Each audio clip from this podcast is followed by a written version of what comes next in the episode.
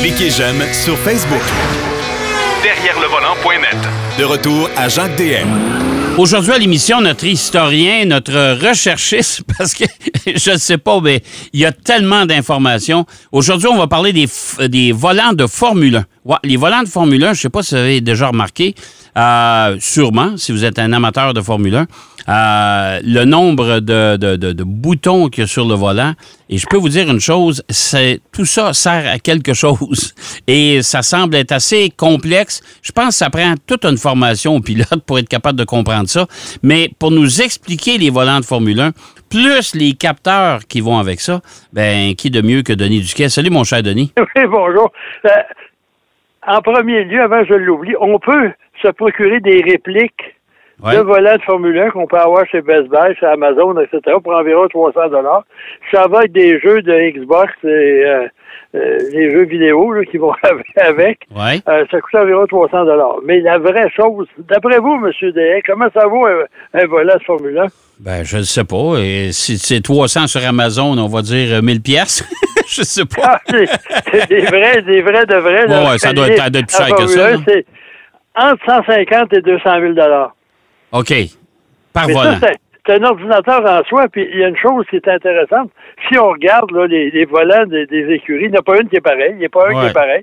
Mais c'est Chaque pas- écurie, mais, mais c'est pour ça que quand les camps, quand les camps sont immobilisés en bordure de piste, quoi que ce soit, et même sur la, la- la- la- euh, le- le- dans- sur le podium, au pied du podium, les pilotes descendent de la voiture, enlèvent le volant, descendent de la voiture, puis ils se dépêchent à, à le remettre. Hein? Ben, c'est une loi de la Formule 1, ça, de Ouais. F1. là, t'es- si tu abandonnes ton volant sur le bord de la piste, ça va coûter très cher.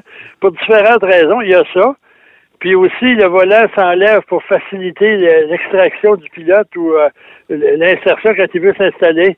On le voit, il s'installe, puis après ça, on, on attache les ceintures, puis là, on met le volant. Puis euh, si on regarde la complexité du volant, il faut que la, la prise, la, plug du volant, pour parler français, soit très bonne parce qu'il y a tellement de choses là-dedans. Euh, D'abord, le volant, ça sert à une chose en premier, à, à guider les roues avant. Oui. Première chose, le Oui. volant. Oui. Et deuxièmement, ça sert en premier lieu à changer les vitesses et à gérer l'embrayage. OK, parce que l'embrayage, si je me trompe pas, en Formule 1, il y a un embrayage pour partir, mais après ça, on s'en sert Ouais. plus, là. Parce qu'il y a seulement deux pédales dans une Formule 1. Ouais, c'est ça. La troisième pédale est sur le volant, c'est Ouais. l'embrayage Ouais. au départ. Puis après ça, c'est un système automatique de, de passage des rapports. Puis les deux palettes de passement des, des vitesses, mais là, on le voit quand on écoute la Formule 1 à la télévision, quand tu arrives dans un endroit, on le voit, le bouton, là, le- le- la main du pilote. Euh, Ouais, ouais, là, il ajustée, rétrograde, puis, puis, euh, euh, rétrogradé, ok, augmenté, etc. Ouais. Mais à une certaine époque, le pilote, il avait même pas besoin de changer de vitesse, c'était programmé OK. quand il arrivait à un certain endroit, là, les ingénieurs avaient dit, bon, ben là, tu passes, mettons, c'est c'est huit rapports, 8, 7, 6, bon, bien, ils repartaient. Aujourd'hui, c'est interdit. Non, mais dans le fond, ce qu'il faisait, c'est qu'il programmait le, le- le plan du circuit dans le volant et la voiture pouvait savoir, bon, là, on est au virage 2, il faut rétrograder là, faut... euh, Ouais. euh, écoute, ça n'a pas de bon sens. C'est- interdit, ça, parce que rendu, là, que Ben, programmé, puis les pilotes. Mais il faut dire que si on regarde la complexité du volant,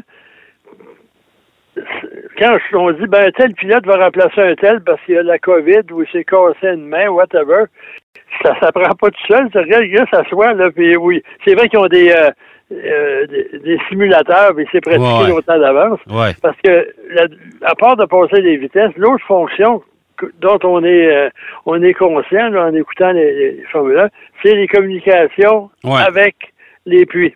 Ouais. Et ça, il y a une autre chose aussi, les volants sont individualisés. C'est un pilote qui est gaucher, un pilote qui est droitier, les commandes ne sont pas placées de la même Ah, OK. Ben oui. Comme, c'est comme si ça coûtait pas assez cher de même. Là, on fait. Ça veut dire qu'on on, on est obligé, dépendamment des écuries, parce que il n'y a pas une écurie qui nous dit comment comment ça coûte, comment ça fonctionne. Mais il y a un bouton pour contacter euh, le, le- les, les puits. Ouais. Et aussi, sur bien des, des, des volants d'écurie, il y a un bouton OK. Ouais. Ça, là, c'est juste pour dire, il va appuyer là-dessus pour dire qu'il a, compris ce qu'on lui a dit, mais il ne veut pas répondre. Euh, parce que tout le Parce monde que écoute. parce qu'honnêtement, Denis, là, c'est distrayant. Là. Écoute, tu tu sais, là, tu peux pas passer ton temps à parler avec tes équipiers, un. Euh, puis deuxièmement, il y a tellement de fonctions sur ces volants-là. Euh, tu sais, il faut pas oublier que les voitures roulent à 250, 300 km/h. Ça n'a pas de bon sens. Comme Kimi Raikkonen, là, il y a 3-4 ans, il parlait, il dit Fermez-vous, je conduis. ben oui, mettons, là, hein? Mais il faut dire aussi qu'il y a un écran sur la plupart, là, un écran où, si on remarque, au-dessus de cet écran-là, il y a des diodes de, de différentes couleurs qui indiquent au pilote quand changer de vitesse. Ouais. Dépendamment des couleurs, apparemment, ça aussi, c'est individualisé ou selon chaque écurie. Moi, je te dirais que quand ça, quand, quand ça allume rouge, là, c'est un signe, ça. Ben, c'est peut-être be- besoin de passer un autre rapport. Ouais. Puis, ça, ça informe le pilote aussi de sa position sur la piste, la distance ou le temps en secondes par rapport à celui qui mène, par rapport à celui qui est devant lui, OK. Par rapport à celui aussi qui suit. probablement.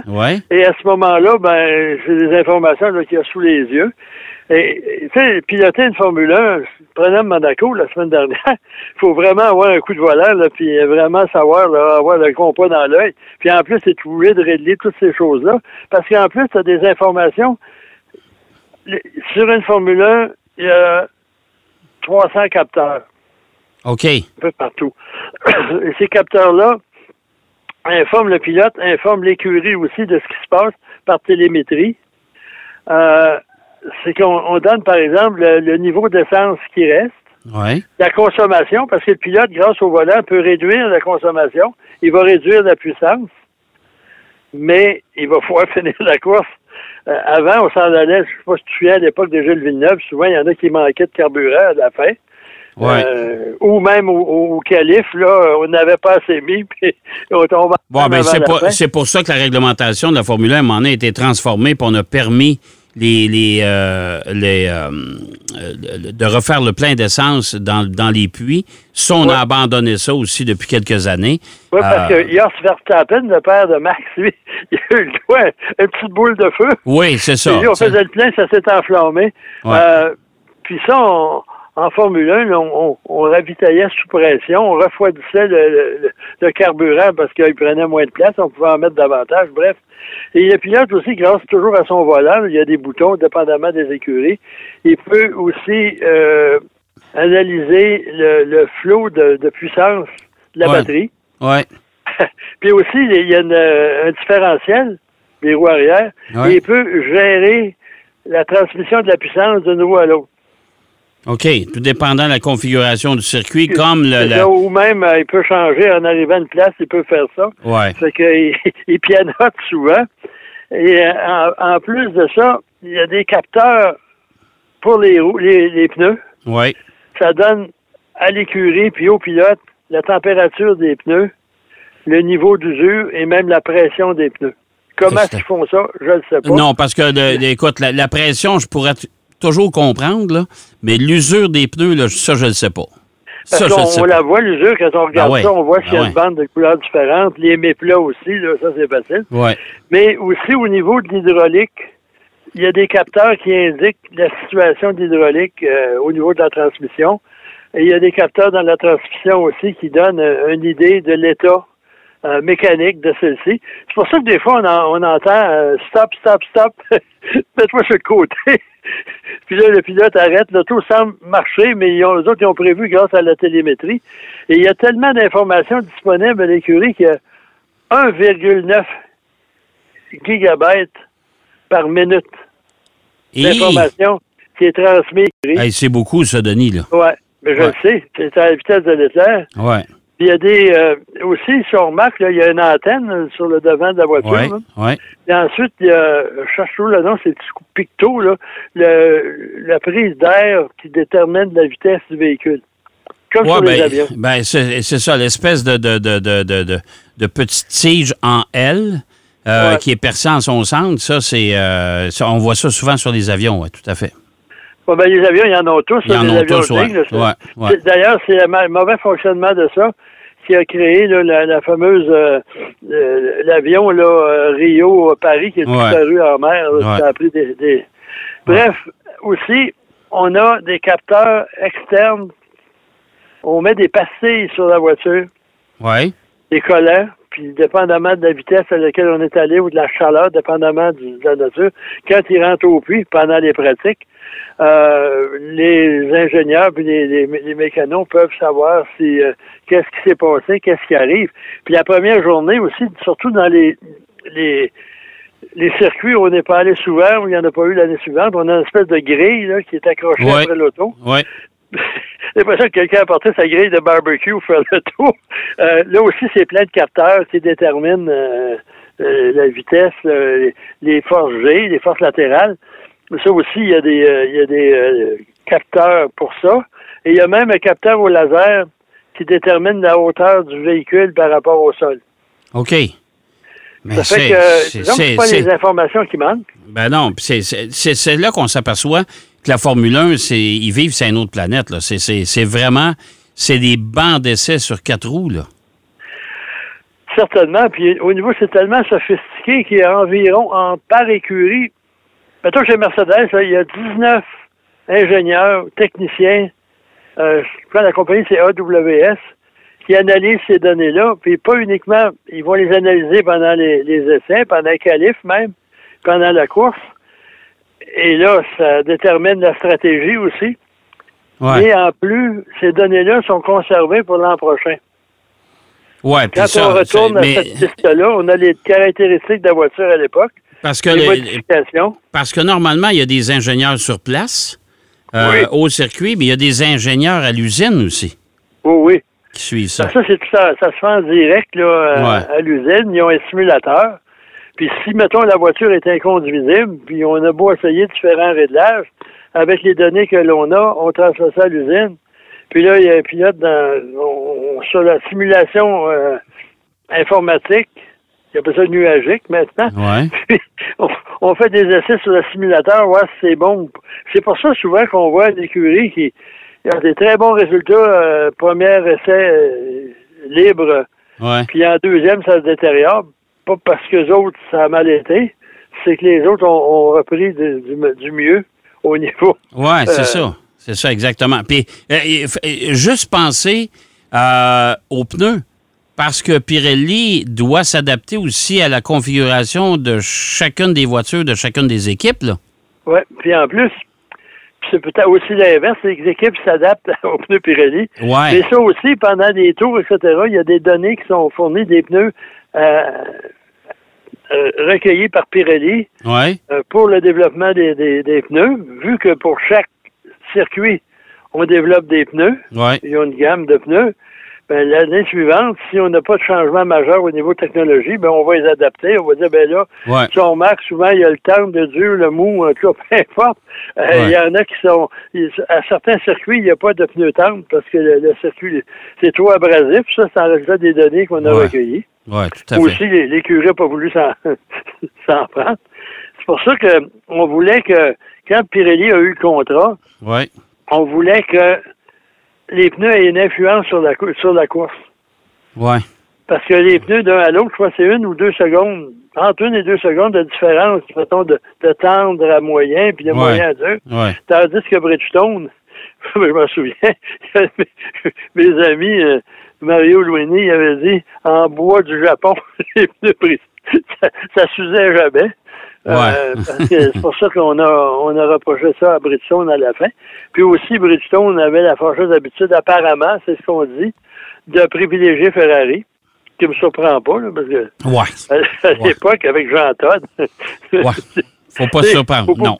Faut pas oublier Jean Todt, quand il était directeur sportif chez Peugeot, il a fait kidnapper un de ses pilotes et la voiture parce qu'on la disait totalement illégale. Puis là, il avait peur de se faire attraper. Ils ont lâché le pilote, puis ils ont retrouvé l'auto toute désossée. Il restait pratiquement plus rien, au moins des éléments mécaniques. Ah, mon Dieu. Mon Dieu. L'histoire de. Euh, Je ne sais pas si, si on va pouvoir voir un livre.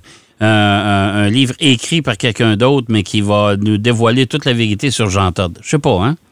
Oh. Domaine. Incidemment, Jean Todt, son épouse, elle a gagné un Oscar. Ouais, la ouais, meilleure actrice à Hollywood, Ouais. pour le faire. là. Ouais. Euh, là, on est loin de la Formule 1. Mais tout ça, les, les données aussi, la chaleur, la chaleur du Ouais. tuyau d'échappement, euh, les suspensions aussi, là, euh, ben, 300, 300 capteurs. là, 300 ça en fait. capteurs, c'est un auto. Il y en a partout. C'est le cas de le dire. Ouais, on dit qu'un auto normal, il y en a environ entre 90 et 100.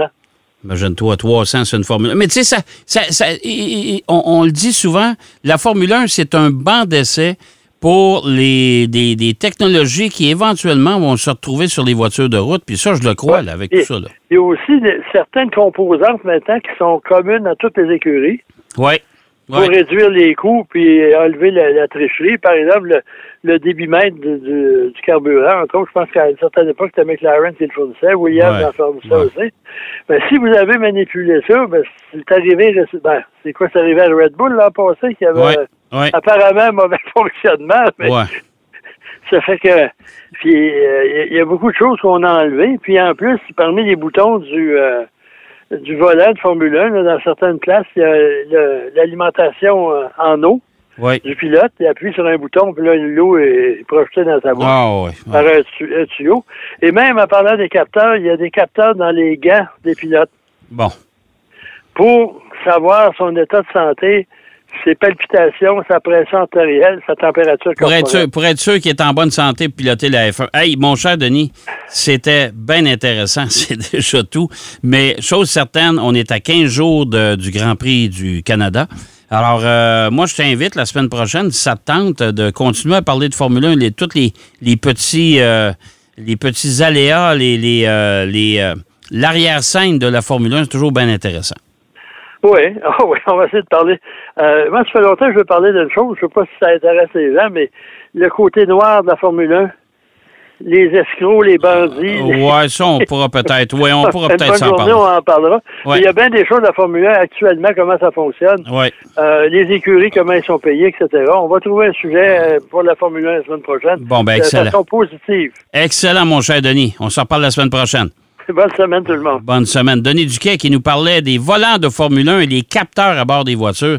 C'est euh, incroyable. C'est c'est, euh, c'est vous dire comment c'est sophistiqué maintenant la Formule 1. On va aller faire une pause et bien sûr, on sera de retour tout de suite après.